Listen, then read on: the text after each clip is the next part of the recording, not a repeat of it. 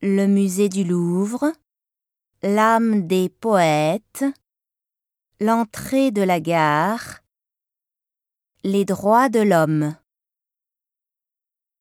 Un café au lait, une tarte aux pommes, un chanteur à la mode, l'arrivée à l'aéroport.